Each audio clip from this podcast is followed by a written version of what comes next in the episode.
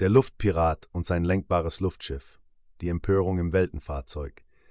Ein grauenvoller Anblick bot sich den Eintretenden dar. Die Körper der beiden Männer wurden in furchtbarem Wirbel von der unheimlichen Maschine umhergeschleudert. Druck- und Verlagsgesellschaft Berlin. Die Empörung im Weltenfahrzeug. Erste Kapitel.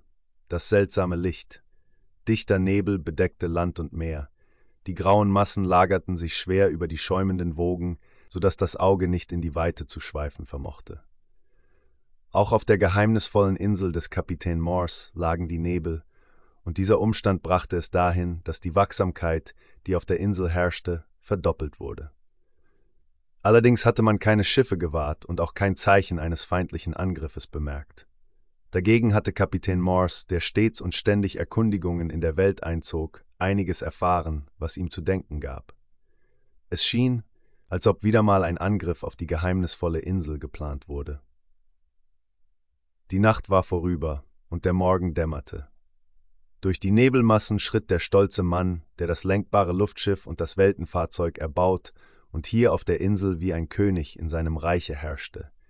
Kapitän Morse inspizierte die Wächter, die er hier und dort am Klippenstrand der Felseninsel aufgestellt hatte, und ließ sich von ihnen Bericht erstatten.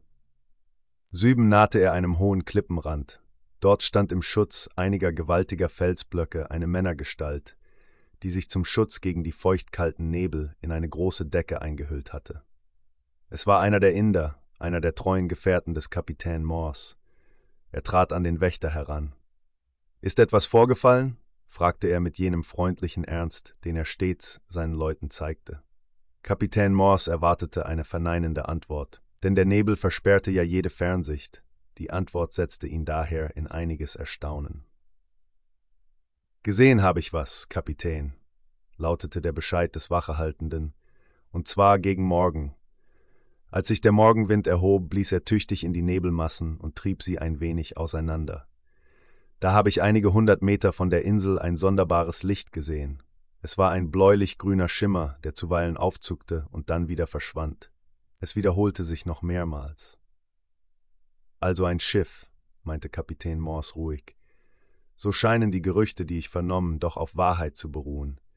Nun mögen meine Gegner nur kommen, sie finden einen heißen Empfang, ich würde diesmal keine Schonung kennen.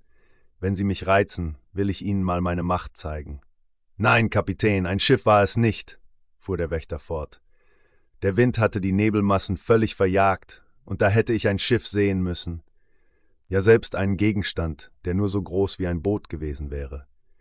An der Stelle, wo das Licht aufflimmerte, sah ich nichts als die Gewässer, welche im regelmäßigen Kommen und Gehen gegen unsere Felsenküste brandeten. Das war ja eben das Sonderbare. So, so, erwiderte Kapitän Morse gedehnt. Und du hast dich nicht getäuscht?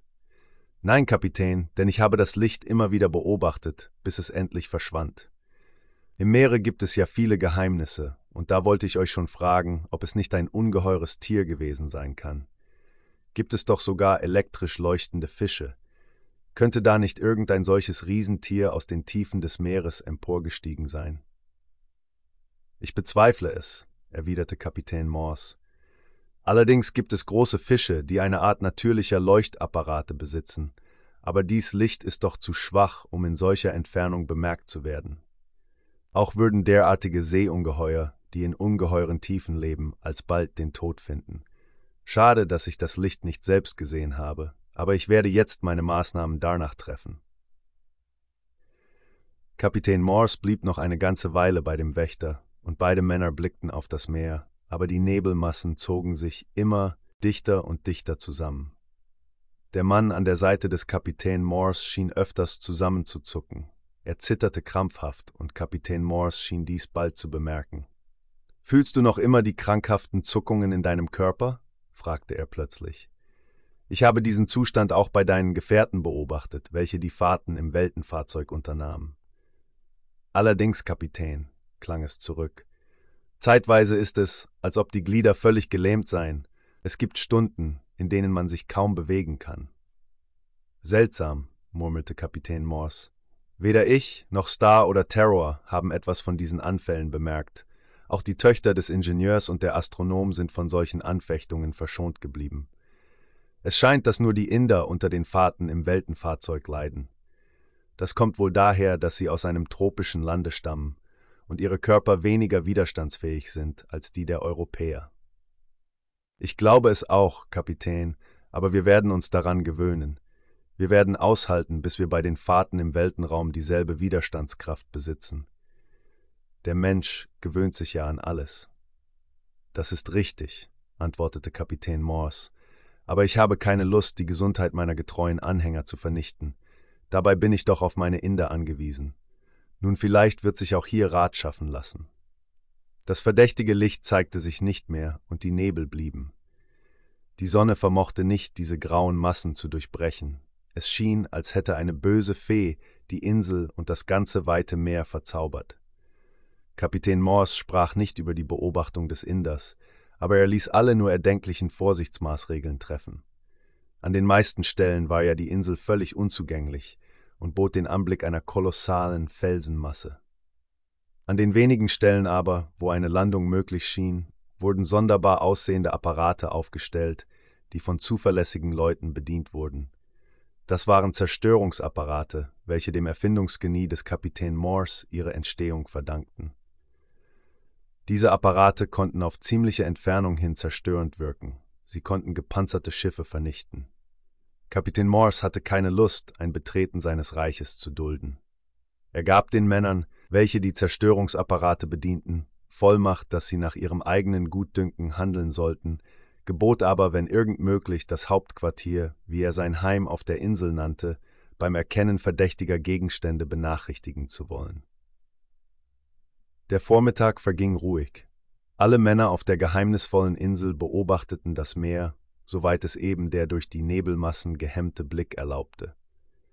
Auch die Männer des Kapitäns meinten, dass irgendein Anschlag geplant sei, der möglicherweise mit besonderer Heimtücke in Szene gesetzt werden würde. Am Nachmittag begann sich der Wind, der sich völlig gelegt, wieder zu erheben, er wurde stärker und stärker und entwickelte sich allgemach zu einem Sturme. In kurzer Zeit schlugen die Wellen mit fürchterlicher Gewalt gegen das Klippenufer. Es war ein großartiges Schauspiel, wie der Sturm die Nebelmassen durcheinanderschleuderte. Die Bewohner der Insel kannten solche Naturereignisse. Die dichten Nebel waren gewöhnlich die Vorboten schwerer Stürme, die sich zuletzt zu wahrhaft rasenden Orkanen steigerten. Das schien auch diesmal der Fall zu sein, denn der Wind nahm derartig zu, dass sich die majestätischen Stämme der Kokospalmen wie dünne Grashalme bogen, dass die Kronen der Palmen beinahe den Erdboden berührten. Aber für die Bewohner der Insel war nichts zu besorgen. Alle Gebäude waren fest errichtet und an Stellen erbaut, wo sie gegen den wütenden Sturm Schutz fanden. Die Häuser an der Haupteinfahrt bestanden aus Stein und konnten selbst dem wütendsten Orkan Trotz bieten. Fürchterlich war das Tosen des rasenden Gesellen, das Geheul und Gebrüll der Brandung.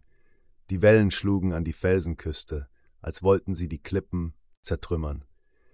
Wenn Feinde von uns draußen sind, geht es ihnen schlecht, sprach Ingenieur Starr zu Kapitän Morse. Mögen sie nun nahen, wie sie wollen, der Orkan verdirbt ihnen den Spaß, selbst wenn sie unter dem Schutze des Nebels die teuflischsten Anschläge geplant hätten. Morse gab keine Antwort, aber er teilte offenbar die Ansicht seines Gefährten. Es durfte sich niemand aus den Häusern wagen, der Orkan schleuderte alles zu Boden. Nur der Luftpirat verließ einige Male sein Hauptquartier. Dieser eiserne Mann trotzte selbst der Gewalt der Elemente. Der Abend kam und der Orkan wütete mit unverminderter Gewalt fort, die Nebelmassen aber waren jetzt völlig verschwunden.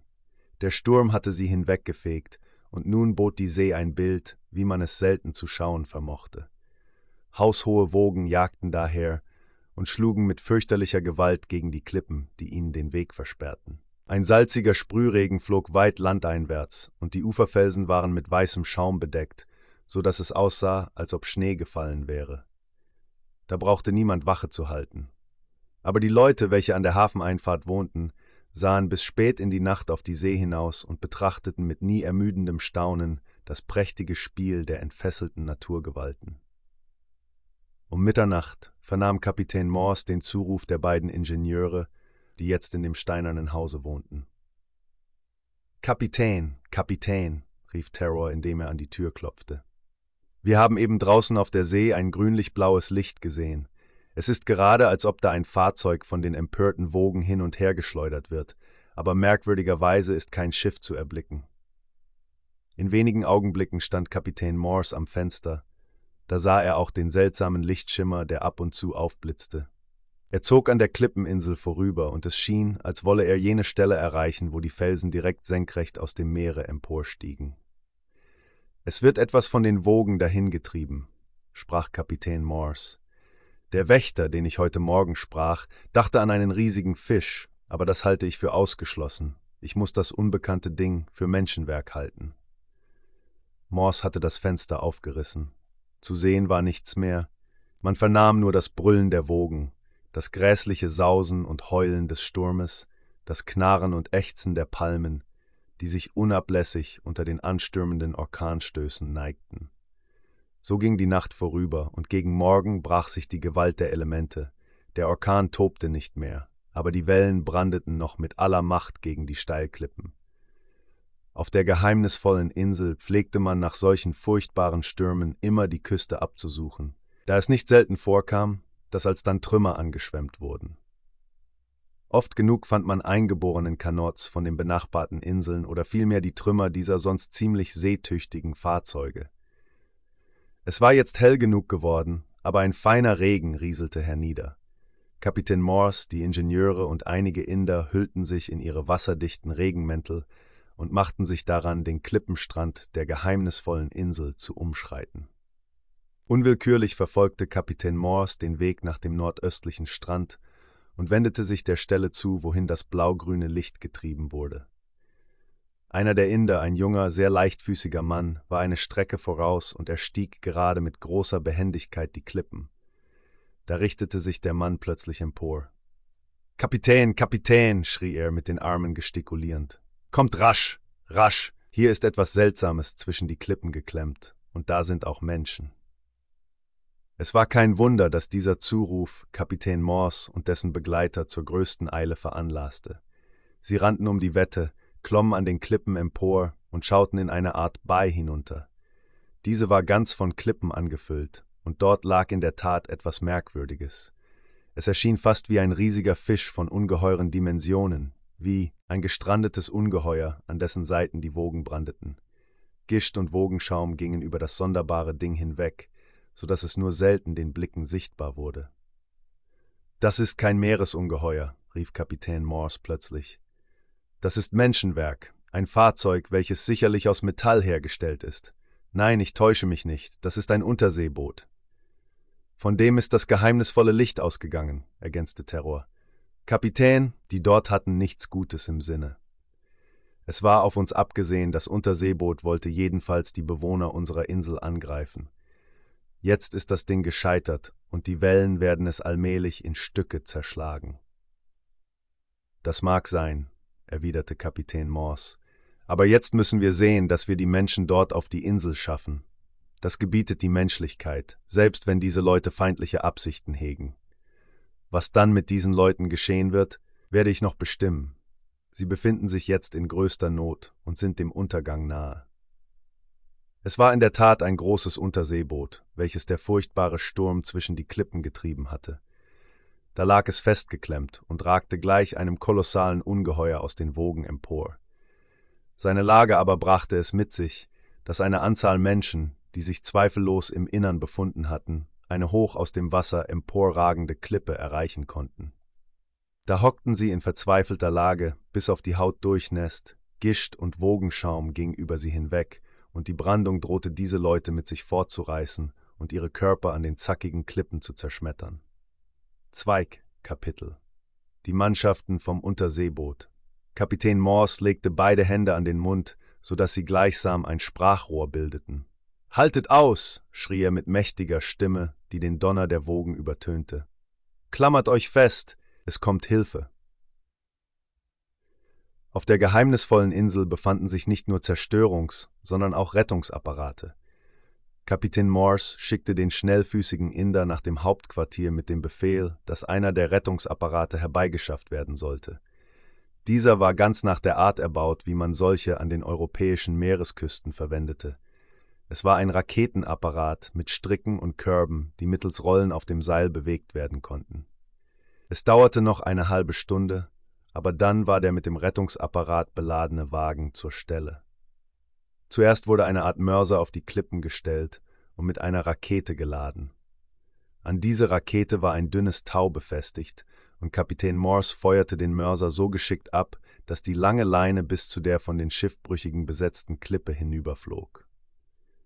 Die gestrandeten Mannschaften begriffen sofort, was da vorging und mochten ähnliche Rettungsapparate kennen. Sie ergriffen die Leine und zogen sie an. Auf diese Weise zogen sie ein dickes, an die Leine gebundenes Tau zur Klippe hinüber.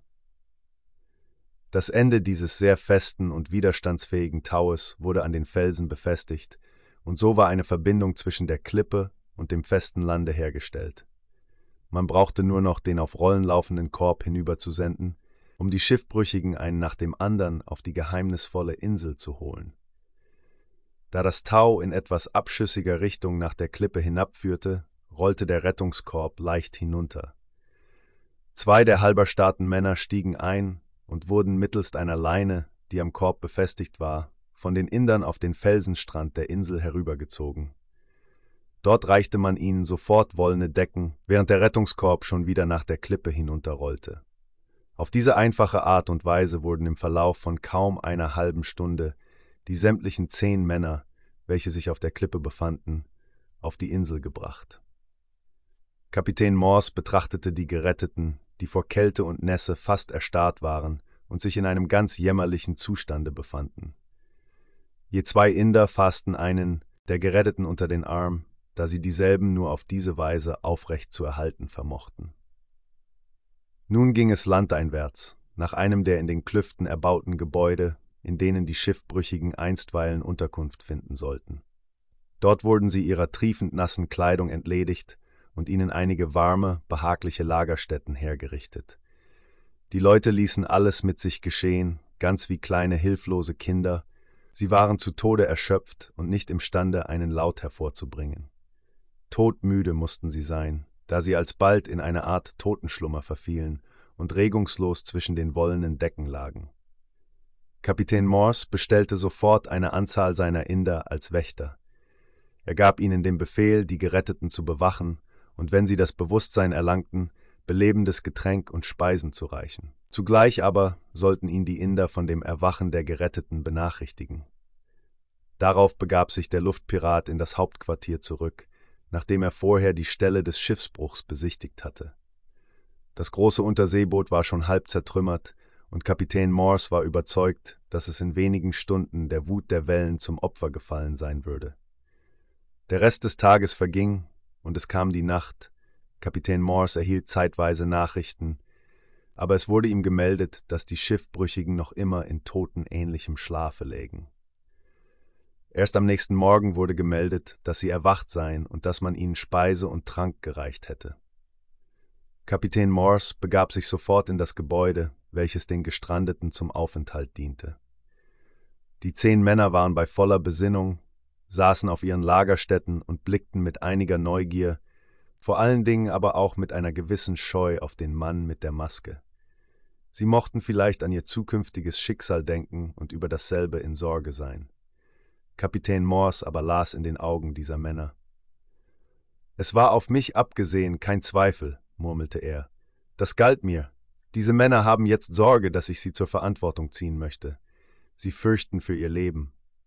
Der Maskierte trat näher und heftete seine Feueraugen auf die geretteten Mannschaften. Er war überzeugt, dass sich kein Offizier darunter befand, sondern dass er nur die gewöhnliche Besatzung des gescheiterten Fahrzeuges gerettet hatte. Nun? fragte Kapitän Morse mit eiserner Strenge, während seine durchdringenden Augen auf den Leuten hafteten. Wie kommt ihr denn hierher? Was hattet ihr am Strande meiner Insel zu tun? Kapitän Morse hatte die Leute französisch angesprochen, und sah sofort, dass er verstanden wurde. Ja, was können wir dafür? erwiderte einer der Männer, der jetzt das Wort ergriff und den die anderen wohl stillschweigend als den Sprecher betrachteten. Wir sind Matrosen und Mechaniker, wir mussten gehorchen. Wir haben gar keine Ahnung gehabt, um was es sich handelte, als wir von Saigon hierher beordert wurden. Unsere Offiziere, Die haben es freilich besser gewusst, sie hatten geheime Befehle empfangen. Aber die Offiziere sind tot. Als das Unterseeboot gegen die Felsen stieß, wurden sie, da sie sich im vorderen Räume nahe der Torpedokammer befanden, buchstäblich zerquetscht. Wir befanden uns im Achterteil des Fahrzeuges und konnten uns, da der Metallrumpf auseinanderklaffte, im letzten Moment auf die Klippe zu retten. Wie hieß das Fahrzeug? Fragte Kapitän Morse. Der Fliegefisch, schallte es zurück. Das Unterseeboot gehörte zur Flotte, die die Häfen Tonkins besetzt hält. Dort war die Order gekommen, und da wurde der Fliegefisch in die Südsee dirigiert. Wir sind hier schon eine Woche herumgefahren, ehe uns das Unglück ereilte. Das war also das seltsame Licht, murmelte Kapitän Morse. Dies rührte vom Unterseeboot her, das zur Spionage abgesandt worden war. Also hatten es auch mal die Franzosen auf mich abgesehen. Nun, es ist ja ein vergebliches Bemühen. Die Offiziere des Unterseeboots sind tot und die gerettete Mannschaft kann nicht dafür, dass die Vorgesetzten das Fahrzeug an diese Küste schickten. Was soll ich mit den Leuten anfangen? Gesehen haben sie nichts. Ich hätte fast Lust, sie mit einem eingeborenen Boote über kurz oder lang nach Australien zu senden. Aber das ist auch eine zweifelhafte Sache. Weiter hinten wohnen noch kannibalische Stämme, da könnten die Leute in die Hände der Menschenfresser fallen. Star trat heran. Freilassen dürft ihr sie nicht, Kapitän, flüsterte er. Wenn Sie auch nicht viel gesehen haben, können Sie doch über manches, was hier auf der Insel vorgeht, Auskunft geben. Ihr wisst ja, was ihr gesagt habt, wenn ein Fremdling die Insel betritt, so bleibt er zeitlebens ein Gefangener. Nun, das werden wir sehen, meinte Kapitän Morse. Vorläufig kann ich noch keine Entscheidung treffen. Die Männer werden aufs schärfste bewacht, sonst aber mit allem versehen, was sie nur bedürfen. Das Haus hier werden sie unter keinen Umständen verlassen, wenigstens nicht ohne meine Erlaubnis. Damit wendete sich Kapitän Morse zur Tür. Hört, hört, Herr, rief ihm der Wortführer der Geretteten nach. Was geschieht mit uns? Hat man unseren Tod beschlossen? Ich lasse nicht nutzlos morden, gab Morse zurück und verließ unmittelbar darauf das Zimmer. Das war freilich ein schlechter Trost, und die Schiffbrüchigen schienen über ihr Schicksal in Unruhe zu geraten. Sie flüsterten zusammen und warfen besorgte Blicke auf die bewaffneten Inder, die wie Statuen ihr Wächteramt verrichteten. Am nächsten Morgen wurde Kapitän Morse gemeldet, dass ihn die Geretteten wieder zu sprechen wünschten. Sie haben sich alle gut erholt, meinte Starr, der diese Botschaft brachte. Es sind alles kräftige, stattliche Kerle. Sechs von ihnen stammen aus der Normandie, die anderen vier sind Irländer.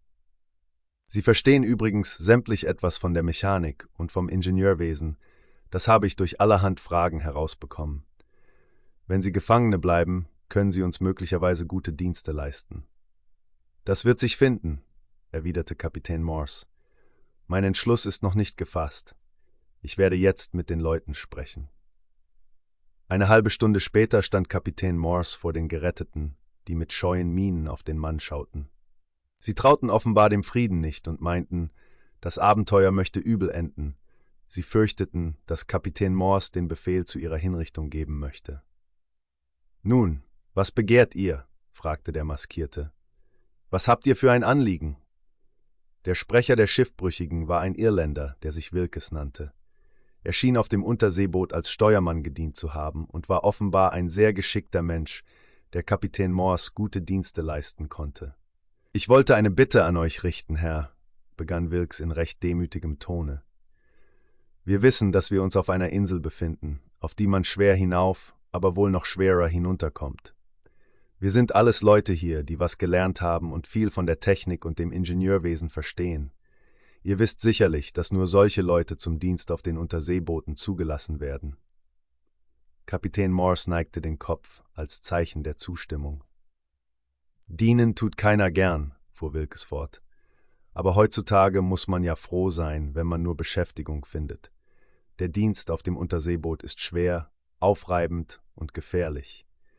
Da es nun mal das Schicksal so gefügt hat, dass wir hier auf dieser Insel stranden sollten, so bitte ich euch im Namen meiner Kameraden, uns gewissermaßen in eure Dienste aufzunehmen. Wir wollen uns nützlich machen, so gut wir können. Wir versprechen fleißig zu arbeiten und das, was wir gelernt haben, zu eurem Nutzen anzuwenden. Dafür bitten wir nur, dass uns das Leben geschenkt wird. Wenn wir diese Gewissheit haben, sind wir schon glücklich und zufrieden. Kapitän Morse war nie grausam, und die Unterwürfigkeit dieser Leute machte auf ihn einen gewissen Eindruck. Aber es kam auch noch etwas anderes hinzu. Ihm war eben ein Gedanke durchs Hirn gezuckt, blitzartig wie alle jene Entschlüsse, die der Luftpirat fasste. Kapitän Morse plante nämlich eine neue Reise mit dem Weltenfahrzeug. Da hatte er aber bei seinen letzten Fahrten zu seinem Verdruss bemerkt, dass die Inder seine treuen Gefährten unter den ungewohnten Strapazen litten. Jedenfalls war es ihre Konstitution und die Gewöhnung an das tropische Klima, welche die Folgen der seltsamen Reisen so nachteilig auf sie wirken ließ. Die Inder kränkelten, und es zeigten sich bei ihnen seltsame Nervenzuckungen. Es war zweifellos, dass sie sich an die abenteuerlichen Fahrten im Weltenraum erst gewöhnen mussten. Da Star oder Terror aber abwechselnd auf der Insel zurückbleiben mussten, so hatte Morse nur einen einzigen Mann, der ihm bei der Bedienung der Maschinen zur Hand gehen konnte. Das war aber völlig ungenügend. Zwar hatte er noch die beiden Töchter des Ingenieurs als Gehilfinnen zur Verfügung, aber das waren doch nur Mädchen, und Kapitän Morse dachte viel zu edel, als dass er die beiden, die so treu an ihm hingen, mit schwerer Arbeit überbürdet hätte. Da kam ihm der Gedanke, das Angebot der Mannschaft des Unterseeboots zu benutzen. Das waren Leute, die er gebrauchen konnte, die verstanden, mit Maschinen umzugehen, die waren zäh und widerstandsfähig, das hatten sie schon bei der Strandung auf den Klippen bewiesen. Prüfend sah er sie an und musterte sie mit seinen feurigen Augen. Wenn ich ein Übriges tun würde, sprach er langsam, wenn ich euer Leben schone, euch mit allem Nötigen versehe und ihr für eure Dienste außerdem eine besondere Belohnung erhaltet? Oh, dann könnt ihr mit uns machen, was ihr wollt, rief Wilkes hocherfreut. Dann tun wir für euch, was ihr nur verlangt, dann gehen wir, wenn es nötig ist, mit in die Hölle. Es ist gut, erwiderte Morse mit schnellem Entschluss. Ich nehme euch beim Wort. Zwei von euch werden auf dieser Insel zurückbleiben und mir gewissermaßen als Geiseln für euer Wohlverhalten dienen. Diese Männer werden bewacht, aber sie sollen nichts entbehren. Acht von euch will ich zu einer geheimnisvollen Reise mitnehmen und zusehen, ob ihr mir wirklich so nützlich seid, wie ihr es versprecht. Seid ihr das, so könnt ihr auf meinen Dank rechnen. Euer Los ist dann gesichert, ihr könnt später im Überfluss leben, ihr braucht nichts zu entbehren. Ihr könnt nach längerer Prüfung sogar unter meine Gefährten aufgenommen werden. Wenn ihr das wollt, so sollt ihr mir den Eid der Treue leisten. Wir wollen es, wir wollen es, riefen die Leute wie aus einem Munde, während sie förmlich jubilierten. Wir haben es ohnehin schlecht genug gehabt, unsere Offiziere waren Tyrannen, da sind wir drangsaliert und im Unterseeboot härter wie Gefangene gehalten worden. Diese Knechtschaft haben wir satt, wir wollen euch treulich dienen, euch überall hin begleiten. Wir schwören es, wir gehen mit euch selbst in die Hölle. Dritten Kapitel. Auf der Reise in unbekannte Fernen. Acht Tage nach dem Scheitern des Unterseebootes war alles in Ordnung. Das Weltenfahrzeug wartete nur auf seine Besatzung, um sich in die Lüfte erheben zu können. Die Gestrandeten aber hatten ihre Kräfte wieder erlangt und erklärten sich immer wieder bereit, Kapitän Morse bis in die entferntesten Gegenden zu begleiten. Sie hatten ihm Treue geschworen und willig den furchtbaren Eid geleistet, der sie mit den Gefährten des Maskierten vereinigte.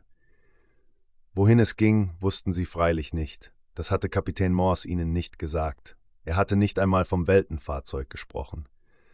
Wohl aber ließ er die Leute durch Star und Terror aushorchen, und die Männer gaben willig über alles Auskunft. Da kam es denn heraus, dass sie von Kapitän Morse wenig genug wussten. Ihre Offiziere hatten zu ihnen gesagt, dass man die Geheimnisse einer Felseninsel ausspüren wollte, auf der ein Mann sein Wesen trieb, den man als den größten Feind der Menschheit bezeichnete. Ferner hatten die Leute einige Geschichten von dem lenkbaren Luftschiff gehört, welches hier und da auf Erden auftauchte und allgemein als der Schrecken des Erdballs bezeichnet wurde. Aus den Reden der Männer ging hervor, dass sie auf eine Reise mit dem lenkbaren Luftschiff rechneten, ja, dass sie sich auf eine solche wunderbare Reise freuten. Star und Terror waren Menschenkenner und beobachteten die Schiffbrüchigen unablässig. Sie suchten über deren Charakter ins Klare zu kommen. Kapitän, sprach Terror, als er am siebenten Tage dem Luftpiraten Bericht erstattete.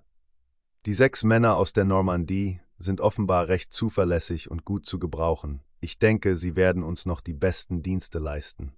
Die vier Irländer sind noch geschickter als die Franzosen, aber sie erscheinen mir verschmitzter und wortkarger. Denen ist nicht so zu trauen. Sie haben den Treueeid geleistet, erwiderte Kapitän Morse.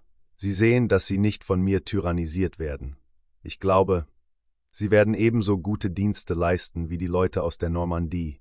Indessen werden zwei von den Irländern zurückbleiben. Die beiden anderen nehme ich mit, darunter Wilkes und Penn. Der eine ist Steuermann, der andere Ingenieurmat auf dem Unterseeboot gewesen. Ich will diese Männer zum Bedienen der Maschinen im Weltenfahrzeug verwenden. Na, die werden staunen, meinte Terror, der diesmal Kapitän Morse auf die Fahrt im Weltenraum begleiten sollte.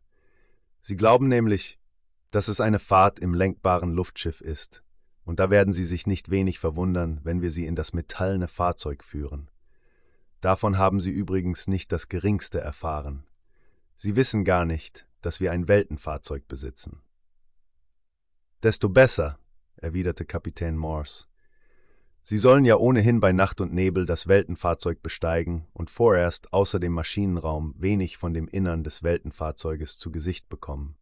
Du wirst natürlich das Kommando über diese Männer übernehmen und sie allgemein in die Handgriffe und das Wesen der Maschinen einweihen. Die Leute sind jetzt völlig bei Kräften und wir wollen, in übernächster Nacht emporsteigen. Der Professor und die Töchter des Ingenieurs sind bereits benachrichtigt. Der Astronom ist ganz glücklich, dass er wieder die Wunder der Sternenwelt betrachten darf. Van Halen kann die Zeit der Abfahrt kaum erwarten. Am übernächsten Abend war alles bereit. Zwei der Irländer sollten zurückbleiben, was sie nur sehr ungern taten. Sie baten und flehten, dass sie an der Reise teilnehmen durften. Aber Kapitän Morse blieb hier unerbittlich. Er wollte nur acht Männer von den Geretteten mit sich nehmen. Die Inder blieben diesmal sämtlich zurück. Kapitän Morse ließ nicht einmal den treuen Lindo an der geheimnisvollen Fahrt teilnehmen. Das geschah aus Sorge um die Gesundheit der Inder, die ja unablässig kränkelten und oft die seltsamsten Nervenzuckungen zeigten. Bei den Europäern war dies nicht der Fall, und Kapitän Morse hoffte, dass die neuen Mannschaften genau solche Widerstandsfähigkeit zeigen würden wie Star und Terror und seine übrigen europäischen Begleiter. Das sollte die bevorstehende Reise zeigen. Um Mitternacht wurden diese acht Leute abgeholt und von Kapitän Morse und einigen Indern nach dem großen Felsenkrater geführt, in dem die Halle für das große Weltenfahrzeug erbaut war. Die Leute machten große Augen, als sie den riesigen Metallkörper gewahrten. Ist denn das das lenkbare Luftschiff? hörte Kapitän Morse den einen murmeln. Wenn es das ist, so sieht es sonderbar genug aus. Das hatte ich mir ganz anders vorgestellt, als einen Metallkörper, der mit einem ungemein leichten Gas gefüllt ist, mit Anbauten. Aber das Ding sieht ja aus, als solle man ins Innere hineinsteigen. Das Erstaunen der Männer wuchs, als sie durch die luftdicht zu verschließenden Doppeltüren in das Innere des Fahrzeuges steigen mussten. Sie rissen die Augen weit auf, als der Maskierte sie in den sogenannten Maschinenraum geleitete. Da war der Lenkapparat, da standen die sonderbaren Maschinen, die auf den riesigen Diamanten montiert waren. Maschinen, wie sie die Männer noch nie gesehen hatten und deren Anblick ihnen Rufe des Erstaunens entlockte. Der Professor, die beiden Mädchen und Terror befanden sich schon an Bord des Weltenfahrzeugs, und Kapitän Morse hatte von den Zurückbleibenden kurzen Abschied genommen. Nun schloss er die Türen und begab sich mit Terror nach dem Lenkraum, wo die acht Leute vom Unterseeboot ganz verdutzt die wunderbaren Maschinen beguckten. So, das ist euer künftiger Wirkungskreis, sprach Kapitän Morse. Hier werdet ihr beschäftigt. Hier, Terror ist mein Ingenieur, der wird euch nach und nach in alles einweihen. Ihm sollt ihr helfen und alle seine Befehle und Weisungen getreulich erfüllen. Auf gute Behandlung, auf reichliche, ja luxuriöse Verpflegung könnt ihr rechnen. Nun tut eure Pflicht, wie ihr es gelobt habt, und denkt an euren Eid, dann werdet ihr über nichts klagen können. Kapitän Morse setzte den Lenkapparat und den Riesenmagneten in Bewegung. Man vernahm das Surren und Brummen der Maschinen. Zu gleicher Zeit stieg das Weltenfahrzeug majestätisch in die Höhe. Sag, Kapitän, rief Wilkes im maßlosesten Erstaunen, ist denn dies hier das lenkbare Luftschiff, welches euch so berühmt gemacht hat? Nein, erwiderte Kapitän Morse. Es ist das Weltenfahrzeug. Ich besitze zwei Fahrzeuge, die ich erbaut habe, das lenkbare Luftschiff, welches auf der Insel zurückgeblieben ist. Damit bewegte ich mich im Luftkreis der Erde. Aber dieses Fahrzeug hier ist der Meteor, welcher den Weltenraum durchfliegt. An Bord desselben tut ihr jetzt eure Dienste. Die Männer waren sprachlos vor Staunen, aber sie zeigten sich willig. Besonders waren es die Leute aus der Normandie, die sich rasch in das Rätselhafte und Geheimnisvolle zu finden wussten. Sie zeigten sich sehr geschickt und griffen überall zu, auch die beiden Irländer blieben in ihren Leistungen nicht zurück. Wilkes und Penn aber wechselten zuweilen bedeutungsvolle Blicke und benutzten jeden Augenblick, wo sie sich unbeobachtet glaubten, um leise miteinander zu flüstern. Kapitän Morse weihte die Leute in die Handhabung der Maschinen ein, aber er verriet ihnen noch nicht alle Geheimnisse des Weltenfahrzeuges. Er zeigte ihnen die Maschinen, ferner die Instrumente, welche anzeigten, an welchem Ort sich das wunderbare Fahrzeug befand. Er erklärte ihnen den Höhenmesser und die Maschine, welche die Entfernungen angab. Er zeigte den Staunenden, mit welch rasender Geschwindigkeit sie jetzt von dannen sausten. Kapitän Morse erntete Bewunderung, denn diese Leute verstanden die Wissenschaft eines Ingenieurs zu schätzen. Kapitän Morse erschien ihnen wie der König der Ingenieure. Die alleinigen Ausnahmen machten Wilkes und Penn, die fanden wie alle Irländer bald ihre Ruhe und Gleichgültigkeit wieder. Sie betrachteten all dieses Sonderbare hier mit der Miene von Männern, die sich in alles zu finden wissen, und machten sich im Übrigen ebenso nützlich wie ihre anderen Gefährten.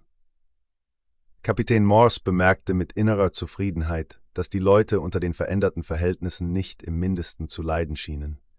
Bei den Indern hatten sich jedes Mal Störungen gezeigt, wenn eine solche Reise angetreten wurde.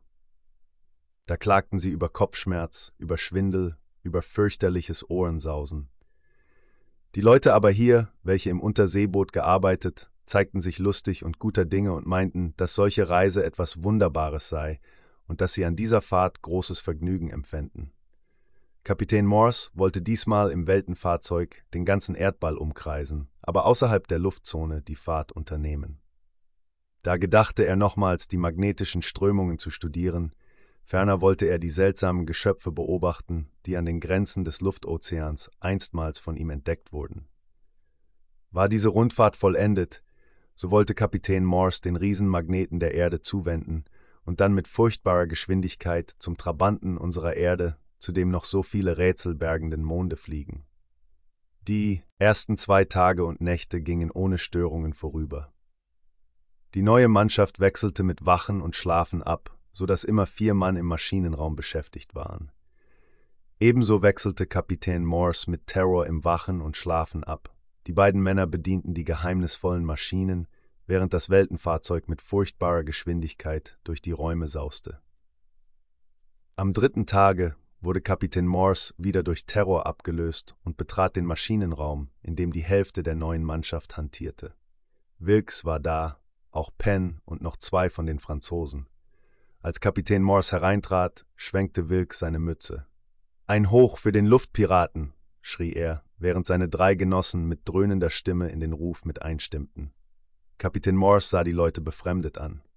Er wunderte sich nicht darüber, dass sie seinen Beinamen kannten, denn der war ja über die ganze Erde verbreitet. Er staunte nur, dass sie ihn mit solchem Beifall empfingen. Da trat Wilkes auf ihn zu. Ja, so ist es, Kapitän, wir haben euch so genannt, denn wir wissen ja, dass ihr euch selber so genannt habt, und da werdet ihr nicht böse sein. Aber ich hätte euch einen Vorschlag zu machen. Nun, was willst du? Fragte Kapitän Morse, der auch jeden der neuen Mannschaft mit Du anredete. Was hast du für ein Begehr? Kapitän, in diesem neuen Fahrzeug seid ihr ja ein Herr der Welt, rief Wilkes, der große Begeisterung zeigte. Mit diesem sonderbaren Wunderwerk könnt ihr euch ein Königreich erobern. Dann braucht ihr bloß eure Zerstörungsmaschinen anzuwenden, und morgen ist ein Fürstentum euer, vielleicht Neuseeland oder eine andere große Insel. Mit euren Erfindungen werdet ihr es so weit bringen, dass euch der ganze Erdball Tribut zahlen muss, dass ihr die Geschichte der Völker bestimmt, dass sie euren Weisungen gehorchen müssen. Wir wollen dann alle eure Befehle ausführen. Das heißt also, ich soll gewissermaßen ein Unterdrücker werden? meinte Morse mit großer Ruhe. Ja, das ist der Weltlauf, schrie Wilkes, dessen Augen seltsam funkelten. Es ist ein altes Sprichwort, wer die Macht besitzt, der hat auch das Recht. So ist es auf Erden immer gegangen. Der Starke hat seine Kraft benutzt und den Vorteil davon gezogen. Wir haben euch Treue geschworen, Kapitän, und wir helfen euch ein Fürstentum zu erobern. Allerdings werdet ihr Widerstand finden, aber den sollen die Zerstörungsmaschinen besiegen. Also, hört auf meinen Vorschlag. Lasst die Himmelsräume sein, auf den Sternen und Planeten ist nichts zu holen. Da ist alles tot und starr, so habe ich es wenigstens in der Schule gelernt. Das ist ein Irrtum, erwiderte Kapitän Morse kalt. Irren ist menschlich. Ich habe die Beweise, dass im Weltenraum das regste Leben herrscht, dass sich auf anderen Planeten intelligente Bewohner befinden. Ich habe die wunderbaren Fahrzeuge, mit denen sich diese uns an Kultur überragenden Bewohner bewegen, mit eigenen Augen gesehen. Wilkes starrte den Kapitän einen Augenblick überrascht an. Aber das dauerte nicht lange. Ach, lass doch die fernen Welten, Kapitän, rief er. Die Erde liegt uns ja näher. Ich habe bereits erkannt, welche Macht ihr besitzt. Bin ich doch selbst Ingenieur, und mit diesem Fahrzeug hier könnt ihr in der Tat alles erobern. Wie wäre es mit Neuseeland? Das könnten wir uns im Nu unterwerfen. Ihr könnt dort wie ein König herrschen, und wir möchten dann auch eine Rolle spielen.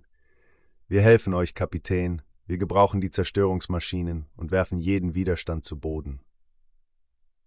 Das will ich nicht, erwiderte der Maskierte. Ich bin nicht der Mann dazu, der blühende Gemeinwesen vernichtet und Kultur zerstört. Ich bin kein Vernichter, ich will Kultur schaffen, aber nicht als Mordbrenner und als gesetzloser Räuber erscheinen.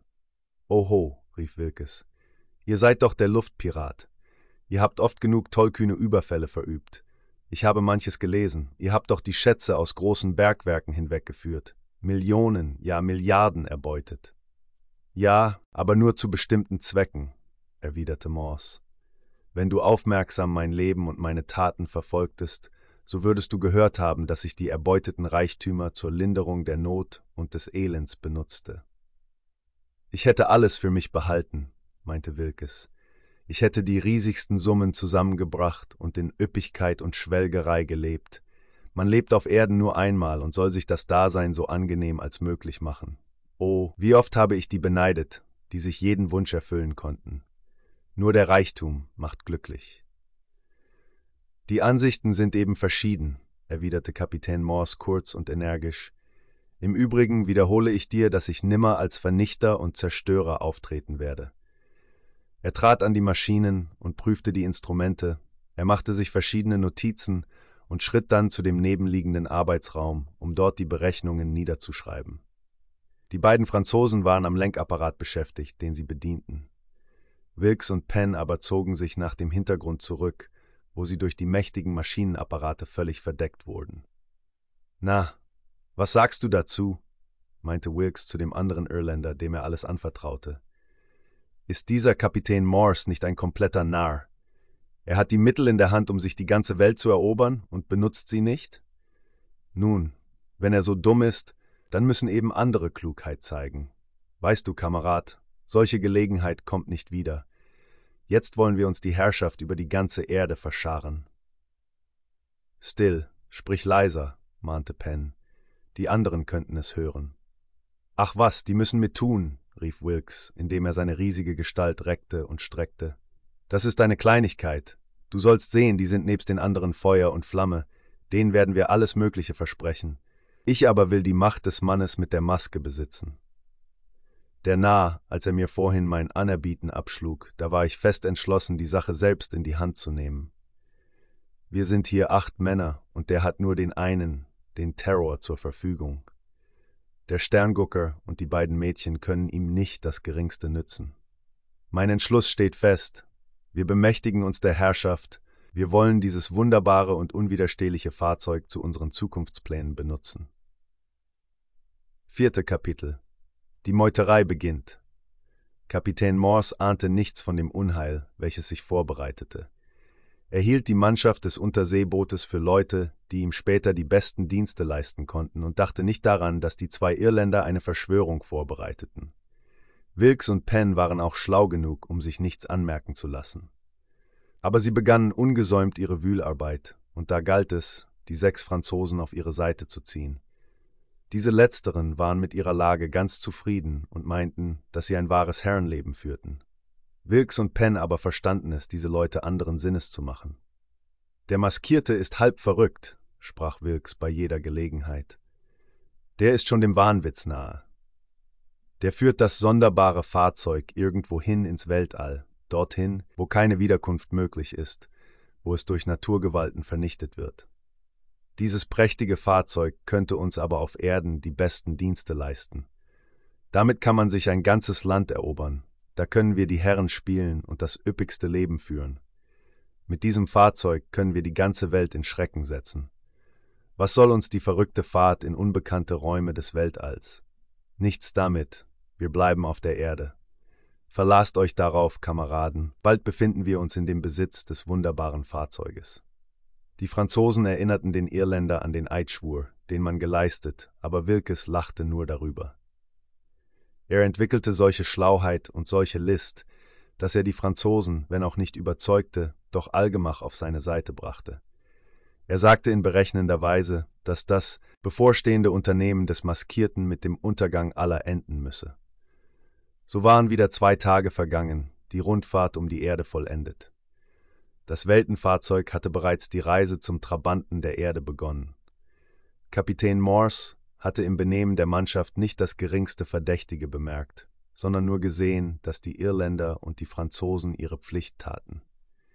Wilkes und Penn zeigten sich besonders lernbegierig, und da sie großes Geschick und vortreffliche Kenntnis des Ingenieurwesens besaßen, hoffte Terror, sie bald zum Gebrauch der geheimnisvollen Maschinen heranzuziehen. So erfuhren diese beiden immer neue Geheimnisse der Maschinen, und Kapitän Morse ahnte nicht, dass er damit die Verschwörung zur Reife brachte. Jetzt wissen wir genug, flüsterte Wilkes am Abend des dritten Tages seinem Gefährten Penn zu. Mehr brauche ich nicht zu wissen. Jetzt kann ich dieses wunderbare Fahrzeug selber lenken. Nun kann es losgehen. Wenn der Maskierte schlafen geht, brechen wir los, und wenn der Terror uns hindernd in den Weg tritt, wird er niedergeschlagen. Wenn der neue Morgen kommt, müssen wir die Herren des neuen Weltenfahrzeuges sein. Dann geht es zur Erde zurück, dann wollen wir selber mal Luftpirat spielen. Es war Mitternacht und Kapitän Morse, der um elf Uhr von Terror abgelöst worden war, lag im festen, ruhigen Schlummer. Anita und Lucy Long halfen dem Astronomen, da sie sich in jeder Weise nützlich zu machen suchten. Professor van Halen war für diese Hilfe sehr dankbar und hatte den beiden jungen reizenden Geschöpfen verschiedene notwendige Beobachtungen übertragen. Plötzlich hörte Kapitän Morse, wie jemand hart an die Tür seiner Schlafkajüte klopfte. Sofort fuhr er in die Höhe. Was gibt es? rief der Luftpirat mit dröhnender Stimme. Wer ist da draußen?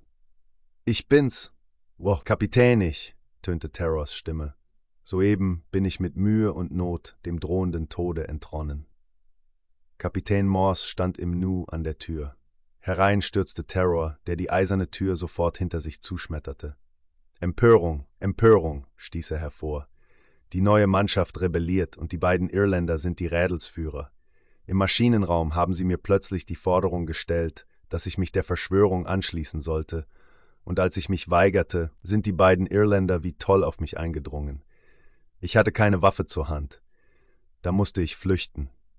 Die Kerle haben aber sofort die Türen hinter mir versperrt, und nun sind sie im Besitz des Maschinen- und des Lenkraumes. Kapitän Morse war natürlich sehr überrascht, aber er verlor die Besonnenheit keinen Augenblick. Was da vorgefallen war, entzog sich freilich seiner Kenntnis, aber der Maskierte beschloss, die äußerste Energie zu gebrauchen. Wo ist der Professor und die beiden Mädchen? fragte er. Die schlafen in den unteren Räumen, erwiderte Terror. Gut, entgegnete Morse. Ich komme mit, wir müssen sie sofort wecken. Man vergleiche hier immer den Plan des auf der Rückseite abgebildeten Weltenfahrzeuges. Kapitän Morse eilte mit Terror eine der eisernen Treppen hinab, die nach den unteren Räumen führte. Diese waren durch bewegliche Metallschieber von der Außenwelt getrennt und in verschiedene Abteilungen geteilt, in denen sich die Vorräte, die Reserveteile für die Maschinen und auch die verschiedenen Schlafkabinen befanden. Zu seinem Erstaunen fand Kapitän Morse im Mannschaftsraum zwei der Franzosen, die in festem, ruhigem Schlummer lagen. Also sind es nur sechs, die sich an der Empörung beteiligen, sprach er zu Terror. Wer weiß denn, erwiderte dieser. Die können ja auch darin eingeweiht sein. Das wird sich finden, meinte Morse. Ich halte gerade die beiden hier für biedere Männer, für echte Bewohner der Normandie, deren Herzen ohne falsch sind. Jedenfalls wollen wir sie hier einschließen, so dass sie sich nicht mit den Meuterern vereinigen können. Wecke du den Professor, ich werde die Schwestern aus dem Schlummer rufen. Die Räume hier bestanden ja alle aus Metall und konnten wie Stahlkammern verschlossen werden. Kapitän Morse sperrte die beiden schlafenden Franzosen ein, steckte den Schlüssel zu sich und rannte dann nach der Schlafkammer der beiden jungen Mädchen. Diese kleideten sich hastig an und erschienen in kürzester Frist, ebenso der Professor. Das ist ja eine schöne Geschichte, meinte Van Halen, der nur an seine gestörten Beobachtungen dachte. Können Sie den Verschwörern nicht zu Leibe gehen, Kapitän? Unter diesen Umständen ist ja Energie geboten. Ganz richtig, erwiderte Kapitän Morse. Aber wir befinden uns im Weltenraum. Da kann ich nicht in den Maschinenraum vordringen. Das ist unmöglich, denn dadurch würde ich den Raum luftleer machen. Es bliebe ja bloß der Fall übrig, dass ich eins der Fenster zertrümmerte, aber damit würde das Unheil noch größer. Höchstwahrscheinlich haben auch die Verschwörer die Metallschieber geschlossen. Wie mir Terror sagte, ist die Tür bereits versperrt. Sie können vorerst über das Fahrzeug verfügen. Ist es nicht möglich, Ihnen mit irgendeiner Waffe beizukommen? fragte der Professor. Die beiden Irländer würden sich vorsehen, lautete die Antwort des Maskierten. Ich glaube, die Franzosen sind nur irregeleitet. Diese Leute können Schonung beanspruchen. Aber nun merken Sie auf, Professor, wir müssen Vorsichtsmaßregeln treffen. Aller Wahrscheinlichkeit nach werden die Verschwörer, und das können nur die beiden Irländer sein, Vorbereitungen treffen, um unsere Vernichtung herbeizuführen. Was sie da tun werden, weiß ich noch nicht. Aber das Beste ist, dass sie und die beiden Mädchen in den Schlafkabinen bleiben und sich dort mit den vorhandenen Riemen an die in dem Schlafraum befindlichen Handgriffe festbinden. Ich sage das für den Fall, dass sich mit dem Weltenfahrzeug etwas Unvorhergesehenes ereignet. Meine Instrumente, rief Van Halen, der jetzt nur an die Fernrohre dachte. Wenn die Instrumente zertrümmert werden, ist der Schaden unersetzlich. Wir werden sie sofort festschrauben, erwiderte Morse tröstend. Tun Sie nur, was ich gesagt habe. Terror und ich werden zu handeln wissen. Binden Sie sich fest, damit Sie auf alles vorbereitet sind. Das ist die Hauptsache. Anita und Lucy Long wollten den Kapitän bei seinem Vorhaben unterstützen, ihm helfen und wenn nötig mit ihm gegen die Empörer kämpfen aber Kapitän Morse schlug dies ruhig, aber entschieden ab. Ihr beide seid tapfer und mir treu ergeben, sprach er zu den jungen Mädchen. Das weiß ich, aber unter den obwaltenden Umständen könnt ihr mir nicht von Nutzen sein. Begebt euch in eure Schlafkabine und bindet euch fest. Alles andere ist jetzt meine Sache. Er eilte, von Terror gefolgt, nach den oberen Räumen und sicherte zunächst die astronomischen Instrumente. Diese wurden an dem Boden festgeschraubt alle Vorbereitungen waren dazu vorhanden. Ferner wurden die Schutzkapseln über die kostbaren Gläser gestülpt und damit die wertvollen Fernrohre gegen jeden Unfall gesichert.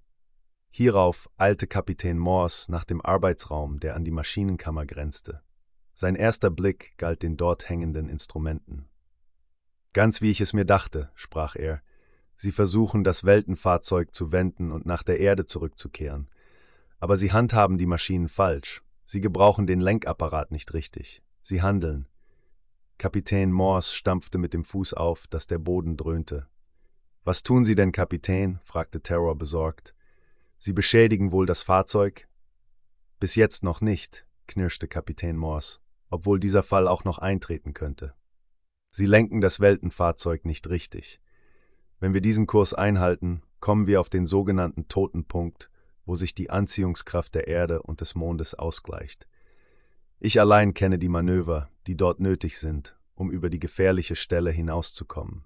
Wenn ich nicht in die Maschinenkammer gelange, wird das Fahrzeug an diesem toten Punkt für alle Ewigkeit festsitzen. Schöne Aussicht, meinte Terror. Was meint ihr, Kapitän? Wollen wir mit den Meuterern verhandeln? Sie müssen ja sehen, dass sie der Handhabung des Fahrzeuges nicht gewachsen sind. Da werden sie wieder zur Besinnung kommen.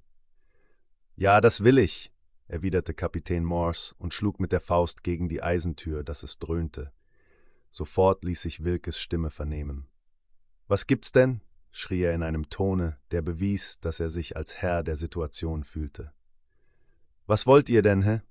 Macht auf, donnerte Kapitän Morse, öffnet auf der Stelle. Ein Hohngelächter gab Antwort. Wilkes und Penn lachten wie die Tollen. Das glaube ich wohl, schrie der Erstere. Aber wir müssten ja Narren sein, wenn wir die Macht, die wir jetzt besitzen, aus den Händen lassen sollten. Das fällt uns nicht im Traume ein. Wir gebieten jetzt über das Weltenfahrzeug. Wahnwitzige, rief Kapitän Morse. Ihr versteht nicht, dieses wunderbare Fahrzeug zu führen. Dazu bin nur ich imstande. Öffnet, und ich will sehen, ob ich noch Gnade walten lassen kann. Der Rausch hat euch gewissermaßen betört, der Sinnenrausch, dass ihr ein solches Fahrzeug lenkt. Aufgemacht, ich fordere es auf der Stelle. Wenn tausend Teufel kämen, würde ich der Herr des Wunderfahrzeuges bleiben, schrie Wilkes. Penn und ich, wir sind einig und die anderen hier gehorchen uns, denn sie sehen ja jetzt, dass wir auf Erden Schätze erwerben, dass wir die mächtigsten Leute des ganzen Erdballs werden können. Also spart eure Worte. Wir haben die Macht, und diese wollen wir benutzen. Kapitän Morse trat zurück, denn er wusste, dass die schwere Eisentür nur mit Anwendung größter Gewalt gesprengt werden konnte. Er wollte sich überlegen, was zu beginnen wäre. Unterdessen aber berieten die beiden Rädelsführer da drinnen, wie sie sich des Maskierten entledigen könnten. Kapitän Morse hörte ein Wispern und Zischeln, und da ahnte er, dass Unheil drohte. Rasch verließ er den Arbeitsraum, um Terror zu warnen, während das Hohngelächter von neuem aus dem verschlossenen Maschinenraum herübertönte. Fünfte Kapitel Furchtbare Stunden. Terror erwartete Kapitän Morse im Beobachtungsraum. Nun? fragte er. Haben Sie sich besonnen? Wollen die Tollen nachgeben? Nein, erwiderte Kapitän Morse. Der Sinnesdaumel hat sie gefasst. Sie bilden sich ein, dass sie die Herren der Welt wären. Freilich sind es nur zwei, die beiden Irländer. Sie haben die Franzosen betört. Diese waren brave Leute und haben sich nur zu der Meuterei hinreißen lassen. Aber jetzt gilt es, Vorsichtsmaßregeln zu treffen. Die Elenden da drinnen wollen uns vernichten. Terror stellte keine Frage, denn er wusste, dass Kapitän Morse allein zu handeln pflegte. Er folgte dem kühnen Manne nach einem kleineren Raume. Hier binde dich an, befahl Kapitän Morse. Benutze die Riemen und die Handgriffe. Binde dich aber so an, dass du dich noch bewegen kannst und triff nur Vorsichtsmaßregeln, dass du nicht gegen die Wand geschmettert wirst. Und ihr, Kapitän? Was wollt ihr tun? fragte Terror, indem er der Weisung nachkam. Ich halte mich an den eisernen Handgriffen fest, lautete die kurze Antwort. Das genügt mir, aber spute dich, der Professor und die beiden Mädchen sind gewarnt, sie haben Vorsichtsmaßregeln getroffen. Sie befinden sich in gepolsterten Kammern, da kann ihnen kein Leid zustoßen. Aber wir könnten ja auch nach den gepolsterten Schlafkammern hinabgehen, meinte Terror. Das wäre sicherer. Allerdings, erwiderte Morse, aber verschiedene Umstände zwingen uns, hier oben zu bleiben. Die Emperor könnten sich zeigen, um zu sehen, was aus uns geworden ist. Da müssen wir schnell zur Hand sein und zupacken. Bist du fertig? Nun, so ist es gut. Es war auch die höchste Zeit. Du siehst, jetzt beginnt es, was ich vorausgesehen. Das Weltenfahrzeug begann furchtbar zu schwanken. Sie verändern das Gleichgewicht des Fahrzeuges, rief Terror. Gewiss, erwiderte Morse, indem er mit eiserner Kraft die metallenen Griffe packte.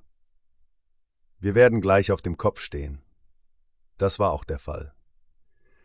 Jedenfalls hatten die Meuterer in der Maschinenkammer Vorsorge getroffen, dass sie bei dem Manöver, das sie jetzt mit dem Weltenfahrzeug vornahmen, keinen Schaden erlitten. Dagegen wollten sie dadurch Kapitän Morse und dessen treue Begleiter verletzen oder gar vollkommen vernichten. Die Handhabung mit dem Riesenmagnet und eine besondere Benutzung der Maschinen gestattete, das Schwergewicht des Fahrzeuges zu ändern und so stand urplötzlich das Unterste zu oberst. Dieser Plan der beiden Empörer legte von teuflischer Schlauheit Zeugnis ab. Sie wollten, dass Kapitän Morse und seine Begleiter durch diese plötzliche Umdrehung des Fahrzeuges mit den Köpfen gegen die metallenen Decken schmettern sollten. Die sechs Männer in der Maschinenkammer hatten sich jedenfalls dagegen gesichert und festgebunden. Jetzt ließen sie das Fahrzeug wieder blitzschnell herumdrehen. Diese Manöver wiederholten sich noch zwei, dreimal mit geradezu furchtbarer Schnelligkeit. Es war ein Zeichen, dass die Empörer vieles von Kapitän Morse gelernt hatten. Sie verstanden mit der Maschine, welche die Schwerkraft des Fahrzeuges und das Gleichgewicht veränderte, vortrefflich umzugehen, und so wälzte sich das Weltenfahrzeug noch zweimal herum, so dass Kapitän Morse und Terror mit den Köpfen nach unten schwebten. Terror aber befand sich an den Riemen festgebunden in völliger Sicherheit, und Kapitän Morse hielt sich an den metallenen Handgriffen so fest, als sei er mit ihnen verwachsen. Das Weltenfahrzeug schwankte jetzt wie ein Schiff im wildesten Sturme, bis es allmählich das Gleichgewicht bekam und nun wieder mit furchtbarer Geschwindigkeit durch den Weltenraum dahinraste. Kapitän Morse überzeugte sich mit einem Blick, dass Terror nicht verletzt sei. So, das wäre vorüber, meinte er. Jetzt will ich zusehen, ob die Empörer den Maschinenraum öffnen. Wenn es geschieht, Kapitän, es sind sechs gegen einen, und das Schlimmste ist, dass unsere elektrischen Waffen in einem Schrank des Maschinenraums aufbewahrt werden. Das ist allerdings fatal, der Maskierte. Das erschwert mein Vorhaben. Würden Sie die Tür öffnen und hätte ich den elektrischen Revolver zur Hand, so würde ich die Waffe unnachsichtlich gegen die beiden Rädelsführer gebrauchen. Wenn die Kerle die Waffen finden, rief Terror besorgt, dann werden sie dieselben gegen uns gebrauchen. Das mag sein, erwiderte Morse. Aber dieser Schrank ist versteckt und in die eiserne Wand eingelassen. Sie werden ihn nicht so leicht finden. Außerdem trage ich den Schlüssel in meiner Tasche. Terror war in großer Sorge und meinte, die Meuterer möchten doch den Schrank öffnen, die elektrischen Waffen finden und sich dann derer gegen den Luftpiraten und dessen Anhänger bedienen. War dies der Fall, so wurde die Situation eine geradezu verzweifelte. Das Auffinden der Waffen wäre allerdings ein schwerer Schlag, sprach Kapitän Morse, als Terror nochmals Bedenken äußerte. Aber das alles ist nicht so schlimm wie der Gedanke, dass die Empörer durch ihre Unbesonnenheit das Weltenfahrzeug auf den sogenannten toten Punkt bringen. Sie wissen nicht, wie man diese gefährliche Zone passiert, und da werden sie selbst ihr Todesurteil unterschreiben, aber zugleich auch das unsere. So wollen wir ihn doch zurufen, meinte Terror, der sich inzwischen von den Riemen befreit hatte. Wir werden ihnen zuschreien, dass sie durch ihren Wahnsinn das Verderben heraufbeschwören, Vielleicht geben sie dann nach und merken, dass sie sich ins Verderben bringen. Dann könnten wir die Oberhand über das Fahrzeug bekommen. Ich fürchte, Sie werden die Nachricht mit Misstrauen aufnehmen, erwiderte Morse. Aber versuchen kannst du es immerhin. Gehe an die Eisentür der Maschinenkammer, denn ich sehe, dass die Leute nicht öffnen. Versuche, was du willst, aber ich fürchte, du wirst wenig Erfolg haben. Sollte sich während der Zeit das Weltenfahrzeug wieder drehen, musst du dich rasch an den Handgriffen festhalten. Zur Vorsicht kannst du dir noch einen Riemen um den Leib binden. Terror tat, wie ihm geheißen, und sicherte sich nach Möglichkeit gegen das Umschlagen des Fahrzeuges. Es konnte ja sehr leicht möglich sein, dass die Meuterer das vorherige so gefährliche Manöver noch einmal wiederholten, und er hatte keine Lust, sich den Schädel an der Eisendecke des Weltenfahrzeugs zu zerschmettern. Morse blieb einstweilen im Beobachtungsraum und öffnete dort ein kleines, angeschraubtes Kästchen. Dort lagen einige seltsam aussehende, patronenartige Gegenstände, die in einer glänzenden Metallhülle steckten. Morse nahm zwei derselben heraus und steckte sie in die Tasche. Unterdessen hatte Terror die Unterhandlung mit den Meuterern im fest verschlossenen Maschinenraum begonnen. Wahrhaftig? Der ist ja noch ganz lebendig, schrie Wilkes drinnen. Das ist der Terror, Hey, hallo, wo ist denn der Maskierte? Warum hat sich der nicht gemeldet? Terror war klug genug, um die Antwort schuldig zu bleiben, denn er hoffte vielleicht, dass man Kapitän Morse für tot hielt oder dass die Meuterer doch wenigstens an eine Betäubung oder eine schwere Verletzung glaubten. Von dem Maskierten spricht er nichts, Penn, rief Wilkes drinnen seinem Genossen zu. Der hat jedenfalls was abbekommen. Hey, holla, aufgepasst! Terror ahnte, dass das Fahrzeug noch einmal den furchtbaren Salto Mortale schlagen würde, und er klammerte sich krampfhaft an den eisernen Handgriffen fest, während Kapitän Morse seinem Beispiel folgte. Die Vorsichtsmaßregeln der beiden Männer vereitelten aber das heimtückische Vorhaben der beiden Rädelsführer. Endlich gewannen die beiden das Gleichgewicht wieder. Wahnsinnige, rief Terror, als er sich wieder in der natürlichen Lage befand. Wisst ihr denn nicht, dass ihr der gefährlichen Zone zutreibt, dem sogenannten toten Punkt, wo sich die Anziehungskraft der Erde mit der des Mondes ausgleicht? Ihr kennt nicht die Art und Weise, wie man die Maschinen bedienen muss. Öffnet, ihr Tollhäusler, sonst muss das Fahrzeug bis in alle Ewigkeit in jener gefährlichen Zone schweben. Wilkes und Penn stutzten anfangs, aber dann brachen sie wieder in lautes Hohngelächter aus. Wir sind doch keine Kinder, schrien sie. Wir lassen uns doch nicht durch solche Mätzchen fangen. Nichts damit. Wir sind nicht so dumm und lassen uns nicht ins Bockschorn jagen. Das sind bloß listige Reden, damit wir den Maschinenraum öffnen. Aber wir denken nicht daran, wir befinden uns ganz wohl und können auch zu einer Vorratskammer. Ihr aber werdet früher oder später vom Teufel geholt. Wir sind jetzt die Herren des Weltenfahrzeuges. Da half alles nichts. Terror musste zurück und wutschäumend den Meuterern freies Spiel lassen. Er hörte, wie sie drinnen herumhantierten, und verhielt sich völlig still. Er lauschte auf das, was die Rebellen sprachen. Den vier Franzosen schien gar nicht wohl zumute zu sein. Wenigstens vernahm Terror, wie sie verschiedene Einwendungen erhoben, wie sie meinten, man solle auf die Warnung des Herrn des Weltenfahrzeuges achten.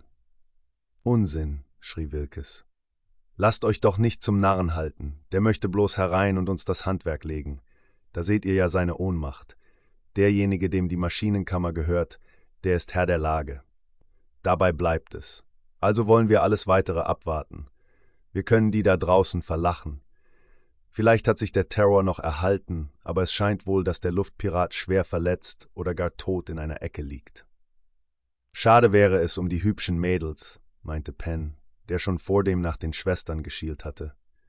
Ach was, brüllte Wilkes, wenn wir die Macht haben, die wir später besitzen werden, können wir über die schönsten Frauen und Mädchen der ganzen Erde verfügen. Inzwischen wollen wir uns hier mal die Maschinen näher betrachten. Hier aus dem großen Apparat in der Ecke kann ich noch nicht klug werden. Den muss ich mal genauer untersuchen. Terror wusste, was die Empörer mit diesem Apparat meinten. Es war eine seltsam aussehende Maschine, die in der Nähe der eisernen Treppe stand, welche nach der Vorratskammer im Achterteil des Fahrzeuges hinunterführte. Wozu dieser Apparat diente, wusste Terror auch nicht. Kapitän Morse hatte nie darüber gesprochen. Die Maschine war auch noch nie in Gebrauch gewesen. Er nahm sich schon vor, Kapitän Morse danach zu fragen, als er etwas anderes hörte, was seine Seele mit Hoffnungslosigkeit erfüllte. Die Meuterer hatten nämlich den verborgenen Wandschrank gefunden. Deutlich vernahm Terror, wie sie dort hantierten, wie sie darüber sprachen, was wohl darinnen enthalten sein musste. Einen Schlüssel fanden sie natürlich nicht, und so entschlossen sie sich kurz dazu, den Schrank aufzubrechen. Terror schlich sich zu Kapitän Morse hinüber. Es ist alles vorbei, sprach er leise zu dem Maskierten. Sie brechen den Schrank auf, da werden Sie unsere fürchterlichen Waffen finden. Dann greifen Sie uns an, und dann werden wir ohne Gnade vernichtet. Zuletzt werden wir uns sichern, erwiderte Kapitän Morse. Auch die anderen eisernen Türen sind verschließbar. Da werden wir den Empörern das Vordringen unmöglich machen. Terror seufzte leise, denn er hatte wenig Hoffnung. Er meinte wohl, dies Abenteuer würde das letzte des Kapitän Morse sein und der berühmte Luftpirat mit seinen Anhängern ein schmähliches Ende finden.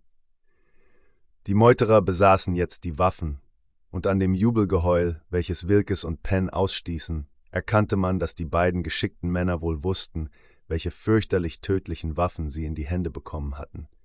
Sie wussten das schon von der Insel her, dort hatte man öfters von den elektrischen Revolvern gesprochen. Sie wussten, dass diese fürchterlichen Geschosse alles zerstörten. Sie konnten damit sogar die eisernen Türen sprengen. Alle diese Gedanken stürmten auf Terror ein, so dass er ganz nach der sonderbaren Maschine zu fragen vergaß, von der die Meuterer vorhin gesprochen hatten. Kapitän Morse zeigte jetzt eine Tollkühnheit sondergleichen. Er schlich sich noch einmal nach dem Maschinenraum hinüber, obwohl ihn Terror dringend zurückzuhalten suchte. Er lauschte noch einmal auf das Stimmengewirr, welches er da drinnen hörte. Dann kehrte er zurück, nachdem er die eine Verbindungstür hinter sich geschlossen hatte. Es wird wenig nützen, Kapitän, meinte Terror betrübt. Wenn die Kanarien die elektrischen Geschosse gegen die Tür senden, wird sie zunächst aufspringen. Ich habe Verschiedenes vernommen, erwiderte Morse. Zunächst bin ich überzeugt, dass nur die beiden Irländer die gefährlichen Waffen an sich genommen haben. Den Franzosen dagegen haben sie diese Waffen nicht gegeben. Es ist dies für mich ein Beweis, dass die übrigen Männer nur irregeleitet und verführt worden sind, dass sie sich durch Versprechungen auf eine glänzende Zukunft verlockt zum Treubruch hinreißen ließen. Wären nur die beiden Irländer nicht, so würden die Franzosen bald zu uns zurückkehren. Aber die beiden Rädelsführer sind zum äußersten entschlossen. Ich aber auch. Auch ich werde jetzt gegen die Meuterer vorgehen, koste es, was es wolle. Aber Kapitän, ihr habt ja keine Waffen. Die befinden sich ja alle in der Maschinenkammer, meinte Terror halb verzweifelt. Die Augen des Maskierten funkelten wie glühende Kohlen. Und ich muss doch hinein, sprach er. Geschehe, was da wolle. Hier. Er zog die metallisch glänzenden Patronen hervor. Diese Sprengpatronen sollen mir dazu dienen, die Tür nach dem Maschinenraum zu öffnen. Dann werdet ihr sofort von den Geschossen der elektrischen Revolver begrüßt, rief Terror. Nein, das geht nicht. Das wäre euer Verderben. Mit eurem Tode, Kapitän, ist aber alles zu Ende. Haltet mich nicht zurück, erwiderte Morse. Es wäre völlig vergeblich. An den Instrumenten sehe ich, dass wir uns bereits dem toten Punkt nähern. Ich muss das letzte aufbieten, um mein Fahrzeug aus dieser gefährlichen Zone zu retten. Halte mich nicht zurück. Terror, es hat keinen Zweck. Du weißt, wenn ich einen Entschluss gefasst habe, so kann nichts auf der Welt denselben erschüttern. Handeln muss ich. In den nächsten Stunden wird die Entscheidung fallen. Sechste Kapitel Der tote Punkt im Weltenraum. Terror fügte sich in das Unvermeidliche, denn er kannte ja den rätselhaften Mann zur Genüge. Jetzt müssen wir eine kleine elektrische Batterie herstellen, sprach der Maskierte. Es befinden sich einige an Bord des Weltenfahrzeuges, aber auch diese stehen in der Maschinenkammer. Es ist, als hätte sich alles gegen uns verschworen. Aber ich werde das Schicksal zu zwingen suchen. Vorwärts, Terror, gehen wir an die Arbeit. Glücklicherweise waren einige Ersatzteile für die elektrische Batterie vorhanden. Aber es verging doch geraume Zeit, ehe die beiden Männer das Nötige herstellen konnten. Bald fehlte es an Drähten, bald an einem Isolator, aber endlich wurde doch etwas zusammengebracht, was als elektrische Batterie zur Not dienen konnte. Die Zeit war aber rasch verflossen.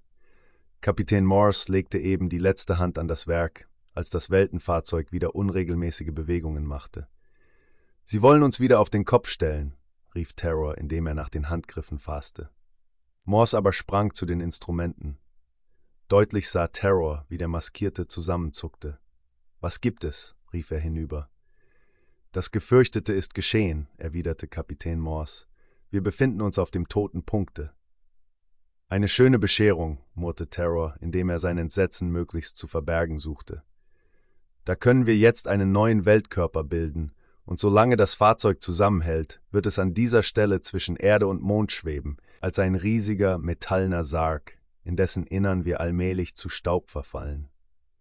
Unsere Lage ist in der Tat fürchterlich, erwiderte Morse, indem er unablässig die Instrumente beobachtete. Durch die Unbesonnenheit der Meuterer sind wir in diese schreckliche Lage gebracht worden, und du siehst an den Instrumenten, dass sich das Fahrzeug völlig unbeweglich verhält. Gibt es kein Mittel, um den Meteor aus dieser furchtbaren Lage zu befreien? fragte Terror hastig. Vielleicht, erwiderte Morse. Du erinnerst dich wohl, dass du mit Verwunderung die Maschine betrachtetest, die im Lenkraum neben der Treppe zur Vorratskammer steht. An diese eigenartige Maschine, von der eine Menge Drähte nach einer Art eisernen Galgen laufen, auf dem ein ungeheurer Brennspiegel angebracht ist. Ja, Kapitän, erwiderte Terror. Ich habe ja schon mehrmals danach gefragt, aber ihr habt nie eine Antwort gegeben. Nein, diese Maschine habe ich für Notfälle aufgestellt, es ist das Resultat langer Arbeit. Diese merkwürdige Maschine, deren Zweck du dir nie erklären konntest, dient dazu, die sogenannte Sonnenenergie aufzuspeichern. Sonnenenergie, wiederholte Terror, ohne zu wissen, was dies bedeutete. Ja, die Kraft, die der Sonnenball ausströmt, eine Kraft so fürchterlich, dass sie jeder Beschreibung spottet. Diese Kraft wäre wohl imstande, das Weltenfahrzeug aus der gefährlichen Zone herauszureißen oder vielmehr herauszutreiben, aber nun? fragte Terror, als Morse schwieg. Wenn jemand die Maschine in Tätigkeit setzt, so bringt sie ihm den Tod. Es gibt kein Mittel, um sich der Wirkung zu entziehen. Die Kraft, welche in der Maschine durch den Brennspiegel aufgespeichert ist, würde den, der sie in Gang setzt, sofort vernichten. Terror richtete sich hoch empor und seine treuherzigen Augen blitzten. Wenn wir nur da drinnen wären, Kapitän, sprach er ernst, dann würde ich es sein, der die Maschine in Tätigkeit setzt. Ja, Kapitän, dann würde ich mich für das allgemeine Wohl opfern. Treue Seele, sprach Morse sichtlich gerührt. Diese Antwort habe ich erwartet. Aber ich will es nicht. Ich will kein solches Opfer. Du sollst nicht sterben. Wenn das Ende kommt, so enden wir eben vereint, wie wir auch gelebt haben. Aber da wir uns jetzt auf dem toten Punkt befinden, so will ich die Tür zum Maschinenraum öffnen, mag kommen, was da will. Ich muss hinein. Ich empfinde es als Schmach, dass ich, Kapitän Morse, von dem Maschinenraum meines Weltenfahrzeugs ausgeschlossen bleibe. Ich muss, und wenn eine Horde Teufel da drinnen sitzen sollte. Terror war außer sich. Er beschwor Kapitän Morse förmlich, dieses Vorhaben zu unterlassen, oder wenn es denn einmal sein sollte, ihm Terror den Vorrang zu gestatten. Aber es war alles umsonst. Halte du nur die Batterie, sprach der Kapitän. Ich werde die Patronen an die Tür der Maschinenkammer setzen. Dann wird die Pforte gesprengt, gleichviel, was daraus entsteht. Sei vorsichtig, vermeide jedes Geräusch. Ich werde mich zu Boden werfen und die beiden Rädelsführer im plötzlichen Aufspringen anzugreifen suchen. Vielleicht kann ich sie überraschen. Ich glaube es nicht, erwiderte Terror traurig. Es sind zu verzweifelte Kerle, sie werden auf alles gefasst sein. Das bin ich auch, erwiderte der Luftpirat. Auch ich bin zum Äußersten entschlossen. Nun wollen wir sehen, wer die Oberhand gewinnt. Ich oder die Meuterer. Morse trat vorsichtig an die Tür des Maschinenraumes. Man hörte die Meuterer, er vernahm, wie sie miteinander sprachen, wie sie Hoffnungen für die Zukunft austauschten. Hauptsächlich sprachen Wilkes und Penn, die anderen verhielten sich auffällig ruhig. Es mochte ihnen gar nicht wohl zumute sein. Dabei sprachen sie auch über den Umstand, dass sich das Weltenfahrzeug nicht von der Stelle bewegte. Was mag nur dahinter stecken? hörte Morse deutlich Wilkes reden. Das Ding bewegt sich wahrhaftig nicht, da müssen wir irgendetwas an den Maschinen versehen haben. Penn, du hast vorhin da hinten an der geheimnisvollen Maschine herumgepusselt, dadurch wirst du wohl irgendeine Stockung in der Bewegung hervorgerufen haben, denn anders ist das gar nicht möglich. Der Angeredete verwahrte sich aber ganz entschieden gegen diese Behauptung. Angeguckt habe ich das Ding, aber nicht berührt, sprach er. Aber vielleicht dient es dazu, das Fahrzeug weiter zu bewegen. Man könnte es ja mal probieren. Gleich darauf vernahm Morse, wie sich die beiden Meuterer an der geheimnisvollen Maschine zu schaffen machten. Er vernahm ein Knicken und Knacken. Zweifellos setzten die Männer die Hebel in Bewegung. Anfangs wollte Kapitän Morse ihnen zurufen, aber er wurde bald anderer Meinung. Eine eiserne Energie leuchtete jetzt aus seinen funkelnden Augen. Leise, ganz leise neigte er sich hinab und legte die eine Sprengpatrone in die rechte Ecke der Türnische, während er die zweite Patrone in der gegenüberliegenden Ecke unterbrachte. Hierauf ergriff er die beiden dünnen, glänzenden Kupferdrähte, welche zu der kleinen elektrischen Batterie führten. Diese Drähte zog er mit größter Vorsicht durch kleine Ösen, welche an abgeplatteten Enden der metallisch glänzenden Patronen angelötet waren, und befestigte sie rasch, so dass die Verbindungen zwischen den beiden Drähten hergestellt waren. Unmittelbar darauf legte sich Kapitän Morse flach auf den Boden nieder, und zwar so, dass er durch die etwas vorspringende Wand, hinter der sich die Tür befand, gegen die Wirkung der Patronen geschützt wurde. Dann winkte er Terror, der in einiger Entfernung stand und die kleine elektrische Batterie bewachte. Der treue Gefährte verstand das Zeichen seines Kapitäns und machte eine bittende Gebärde, als wolle er den Tollkühnen von einem gefährlichen Entschluss zurückhalten. Aber Kapitän Morse wiederholte den Wink, energischer als zuvor, und da musste Terror mit schwerem Herzen gehorchen. Er drückte auf den Knopf der kleinen Batterie, und im nächsten Augenblick sah man zwei blaue Funken blitzschnell auf den Drähten entlangfahren. Ein dumpfes, dröhnendes Krachen ließ sich hören. Die beiden Sprengpatronen hatten ihre Wirkung getan. Sie explodierten gleichzeitig und übten einen furchtbaren Druck auf die versperrte Pforte. Ganz vermochten sie dieselbe freilich nicht zu öffnen, aber die Eisentür wurde doch so verbogen, dass sie etwas klaffte, dass ein Mann mit beiden Händen in die entstandene Spalte zu fassen vermochte. Es war aber sehr fraglich, ob dieses Krachen drinnen gehört worden war.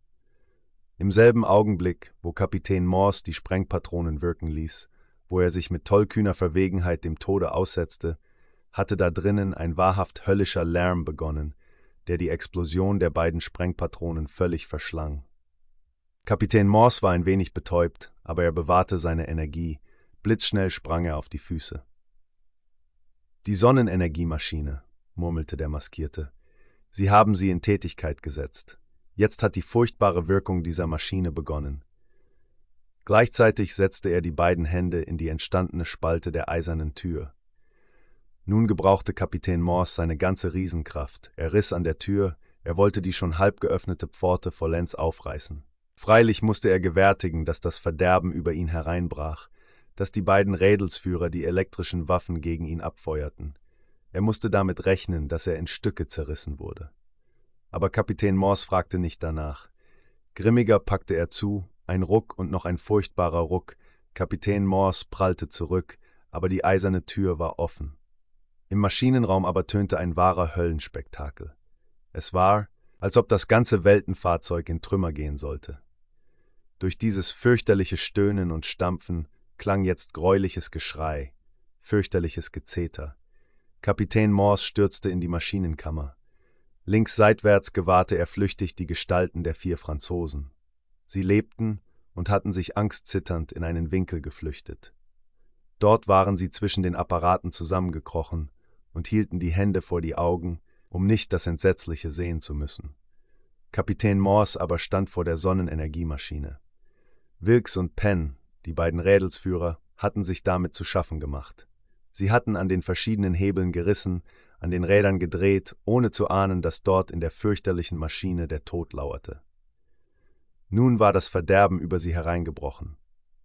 Grausig war dies Bild, welches jeder Beschreibung spottete.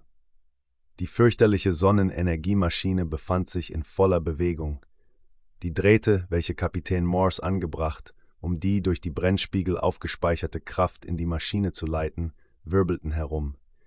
Sie hatten die Gestalten der beiden Rädelsführer gefasst, und diese wurden mit schrecklicher Gewalt herumgeschleudert. Sie schwebten in der Luft und stießen gellende, kreischende Töne aus. Um sie herum aber brauste es wie in einem fürchterlichen Wirbel. Da war es, als ob unablässig Blitze einschlugen. Gelbe, leuchtende Strahlenbündel schossen nach allen Richtungen.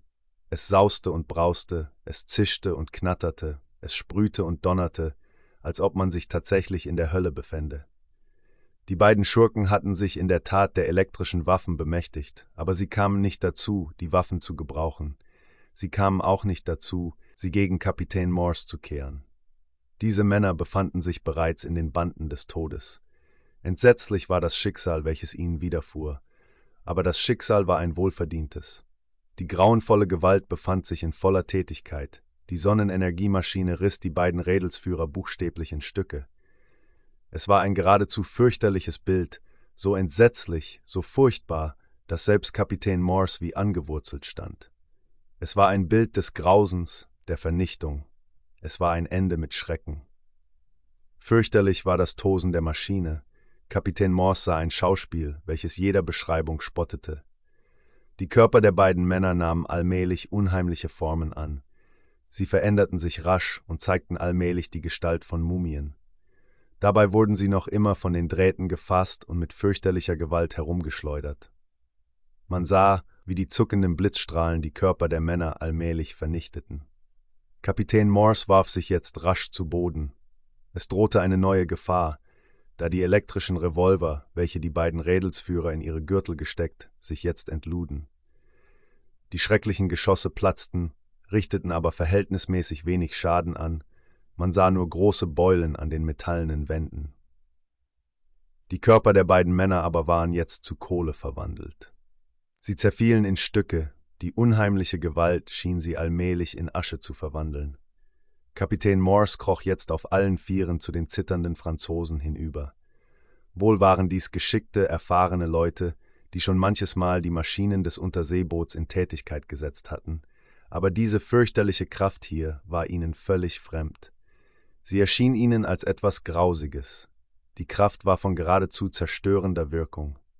Immer schrecklicher war das Schmettern, das Toben, das Zischen, das Krachen, aber die Maschine schien jetzt nicht mehr von innen, sondern nach außen zu wirken. Es war so, als ob die menschlichen Körper die entsetzliche Kraft angezogen hätten, und als ob diese unheimliche Energie jetzt, nachdem die Menschenkörper zerstört waren, wieder den Gesetzen ihres Erbauers gehorchte. An dem hohen Stahlgerüst drehten sich die dort befindlichen Schwungräder mit unheimlicher Geschwindigkeit. Man hörte das stoßweise Arbeiten der Kolben, die an der Maschine angebracht waren, und das Weltenfahrzeug wurde jetzt von einer furchtbaren Gewalt gerüttelt und geschüttelt. Ja, Morse hatte recht gehabt. Diese fürchterliche Maschine brachte dem, der sie in Bewegung setzte, den Tod. Das Schicksal aber hatte es gewollt, dass die Meuterer den Tod fanden, dass sie es waren, welche ohne es zu wollen die Sonnenenergiemaschine in Tätigkeit setzten, dass sie durch ihr wohlverdientes Ende den einzigen Weg zur Rettung des Weltenfahrzeuges ermöglichten. Immer furchtbarer wurden die Stöße, so dass die vier zitternden Franzosen in der Ecke laut heulten und schrien. Es ist alles zu Ende, riefen sie klagend. Jetzt ist alles aus und vorbei. Das Fahrzeug geht in Stücke, nun werden auch wir in Atome, in Fetzen zerrissen. Kapitän Morse achtete nicht auf die jammernden Meuterer. Er hatte andere Dinge im Sinne. Er sprang jetzt zu den Instrumenten hinüber, welche die Bewegung des Fahrzeuges anzeigten. Da erschien auch Terror in der Türe. Angstvoll spähte der treue Mann nach dem Kapitän umher und meinte, er würde wohl nur noch die Fetzen von dem Luftpiraten gewahren. Ein Freudenschrei entrang sich seiner Brust, als er Kapitän Morse wohlbehalten bei den Instrumenten stehen sah, die der Luftpirat mit seinen funkelnden Augen beobachtete. Noch standen die Zeiger still, noch war das Weltenfahrzeug nicht in Bewegung, noch ruhte es unbeweglich in der gefährlichen Zone, welche Kapitän Morse als toten Punkt bezeichnet hatte. Aber immer fürchterlicher arbeitete die unheimliche Maschine, die jetzt ganze Ströme von elektrischen Lichtstrahlen auszusenden schien. Es war die Sonnenenergie, welche jetzt durch die Zylinder und Kolben der rätselhaften Maschine hindurchzuckte. Kapitän Morse stand unbeweglich. Wenn die Kraft der Maschine unwirksam blieb, war die letzte Hoffnung verloren. Dann blieb das Weltenfahrzeug bis in alle Ewigkeit festgebannt an diesem gefährlichen Platze. Plötzlich leuchteten seine Augen auf. Der eine Zeiger vibrierte, er schwankte ein wenig hin und her, zitterte und zuckte, und nun begann er sich plötzlich langsam zu drehen. Ein seltsamer Ruf entrang sich der Kehle des Luftpiraten. Das Weltenfahrzeug bewegt sich, stieß er hervor. Der Meteor fliegt, die Sonnenenergie hat die gefährliche Zone überwunden. Wir sind wieder in Bewegung. Augenblicklich riss er den Hebel herum, der den Lenkapparat in Tätigkeit setzte und die Instrumente bewiesen, dass das Fahrzeug einen riesigen Bogen beschrieb. Es gehorchte wieder den Händen und dem Willen seines genialen Erbauers. Kapitän, rief Terror, es ist aber gerade so, als wäre alles in Trümmer gegangen. Das Fahrzeug knickt und knackt in allen Fugen. Ja, wir müssen zur Erde zurück, entgegnete Kapitän Morse. Es muss erst untersucht werden, ob der Meteor Schaden genommen hat. Einstweilen hält noch alles zusammen. Ich höre nirgends Luft entweichen. Da sah Terror die zitternden Franzosen. Wütend stürzte er sich auf sie, um seinen Grimm an ihnen auszulassen, während die vier Männer, deren Sinne von dem Geschehenen ganz verwirrt waren, unter Heulen und Jammern um Vergebung flehten. Terror war so wütend, dass er Anstalten machte, die vier Franzosen tatsächlich in die andere Welt zu schaffen, als ihn ein Zuruf des Maskierten daran verhinderte. Lass sie, Terror, rief der stolze Mann. Sie sind irregeführt, verleitet durch die beiden Irländer, welche ein so fürchterliches Ende fanden, die tragen die Schuld an allen Geschehnissen. Aber sie haben sich empört. Kapitän, versetzte Terror wutschnaubend, Sie haben ihren Eid gebrochen. Sie verdienen den Tod in der schlimmsten Gestalt. Nein, ich will Gnade walten lassen, erwiderte Morse. Ich habe, als ich an der Tür lauschte, deutlich gehört, dass diese Männer Wilkes und Penn von ihrem Begehren abzubringen suchten. Sie sind nur den Verlockungen erlegen und haben das Treiben der Rädelsführer zu lange geduldet. Strafe sollen sie empfangen, aber ihr Leben wird geschont, und wenn sie sich künftig treu zeigen, so will ich ihnen Verzeihung angedeihen lassen. Die anderen beiden aber, die wir unten schlafend trafen, die sind ganz unschuldig, die haben sich an der Meuterei nicht beteiligt. Die Franzosen warfen sich Kapitän Morse zu Füßen und versicherten hoch und teuer, dass sie Wilkes und Penn durch fabelhafte Versprechungen zur Untreue verlockt hätten. Sie schwuren, dass sie künftig die treuesten Diener, ja selbst die Sklaven des Maskierten sein würden. Morse aber drehte den Riesenmagneten dem Monde zu, dessen bleiches Licht durch eine Fensterluke hereinstrahlte. Der Meteor wendete sich der Erde zu, und mit furchtbarer Geschwindigkeit sauste das Weltenfahrzeug dahin, der Erde, dem Ozean und der geheimnisvollen Insel entgegen.